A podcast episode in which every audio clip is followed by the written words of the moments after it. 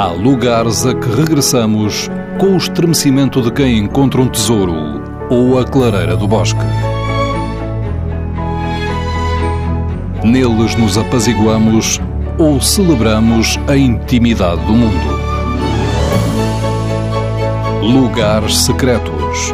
Uma proposta de Fernando Alves com edição sonora de Alexandrina Guerreiro e Erlander Rui. Conceição Manso, investigadora na área da bioestatística e da biotecnologia, professora da Faculdade de Ciências da Saúde da Universidade Fernando Pessoa, Porto. É um pouco longe, mas está no meu imaginário e é daqueles sítios que eu gosto de levar pessoas que me dizem muito. É uma fortaleza ou castelo perdida no meio de Trás-os-Montes, numa terra chamada Algozo, é o Castelo de Algozo, e fica no leste transmontano, algures entre Vimioso e Mugador. E porquê que este sítio me parece fantástico? É um castelo que não sabe exatamente quando foi construído. Há uma noção que terá sido ainda no tempo de Dom Afonso Henriques que foi mandado construir, portanto, é uma daquelas linhas de castelos de fronteira, toda a fronteira portuguesa que foi mudando um pouco naqueles tempos, não é? Naqueles séculos iniciais do nosso país.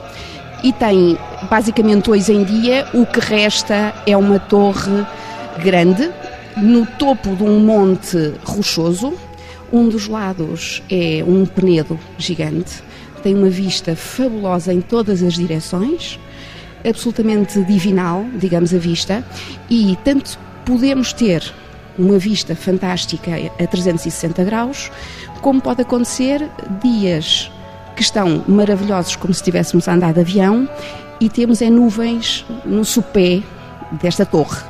E então ainda é mais mágico. E depois a juntar isto tudo, como em todas as zonas que foram conquistadas aos muros e por aí fora, há lendas que tornam ainda a região e aquele castelo em particular talvez mais interessante. Lendas do tipo um rei moro, enfim, os, os mouros não, não tinham reis, mas um rei moro teria uma filha muito bonita, a filha apaixonou-se por um fidalgo cristão, vamos dizer assim, e ajudou, de certa forma, a que os cristãos conquistassem o castelo.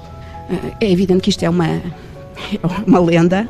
Na realidade, pois dizem que o rei terá ficado tão irritado com a situação que lançou um, enfim, uma maldição sobre a menina e a transformou numa serpente.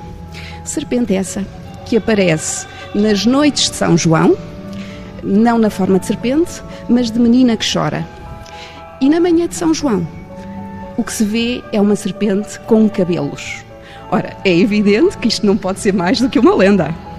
Mas uh, junto ao castelo existe também, e juntar a este São João, existe de facto também uma pequena capela, uma capela que faz parte do percurso dos caminheiros de Santiago e tem uma fonte muito interessante ainda, digamos, de tempos imemoriais, onde os caminheiros lavavam os pés. Algo que era muito necessário, digamos, para quem caminhava tantas horas e precisava, digamos, de se curar. É uma zona linda, absolutamente linda, mas é bruta. E, portanto, se não estão dispostos a ver beleza desse tipo, se calhar não lhes enche o coração.